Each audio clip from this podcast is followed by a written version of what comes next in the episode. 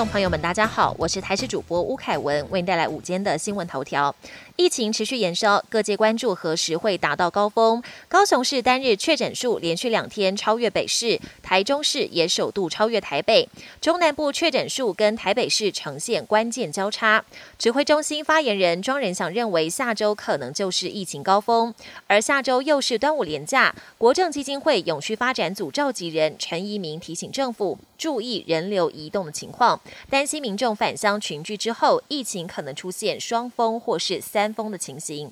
中研院生医所兼任研究员何美香指出，包含北北基桃、宜兰、新竹县等县市，已经达到每日最高确诊人数。另外，还有一半以上的人口未达转折点，但是因为人口密度都较低，预估未来每天确诊数会暴冲上扬的机会不大。国内疫情进入高原期，快筛阳视同确诊预计周四上路。台大急诊医学部临床教授李建章指出，老人感染新冠病毒时可能出现四种非典型症状，包括微温，也就是口温三十七点八度一次，或三十七点二度两次，就是发烧；持续呕吐或腹泻，出现突发性认知障碍、胡言乱语或妄想症状，或是开始容易跌倒，就应该尽速快筛确认，避免延误就医时机。新北市 BNT 疫苗校园专案接种上午启动，首日接种的学校为头前国小、安和国小、新岭国小、淡水国小，四校施打的人数总共两千五百二十三人，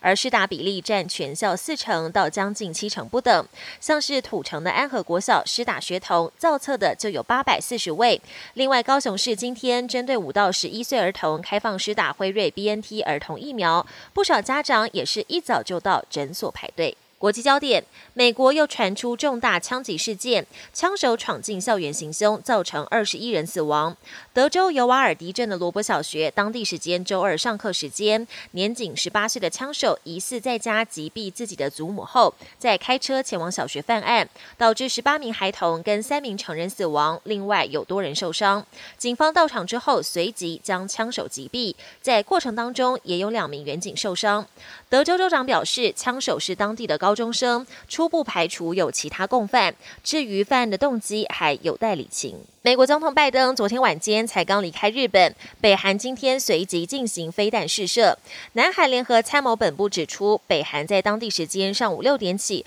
分别从平壤、顺安附近朝东部海域发射三枚弹道飞弹。南韩军方正在分析射程和高度等参数。由于北韩近期在顺安机场一带进行洲际弹道飞弹的试射准备工作，因此推测北韩这次可能试射了洲际弹道导弹，也有可能和中短程飞弹一起进行组合试射，这已经是北韩今年以来第十七度的飞弹试射。南韩军方正加强戒备，并且跟美方保持密切合作，做好万全准备。猴痘病毒持续扩散，目前在非流行地区至少已经有二十一国通报出现病例。世卫表示，这些国家和地区的确诊和疑似病例累计超过两百五十起。世卫强调，目前疫情在可控制的范围内，但欧洲 CDC 担心，目前是人传人的猴痘疫情，一旦发生人传动物的案例，疫情就可能会失控，并且在欧洲造成大流行。美国莫德纳药厂现在正针对猴痘病毒研发一款新的疫苗，并进行临床试验，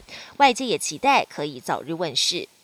本节新闻由台视新闻制作，感谢您的收听。更多内容请锁定台视各节新闻与台视新闻 YouTube 频道。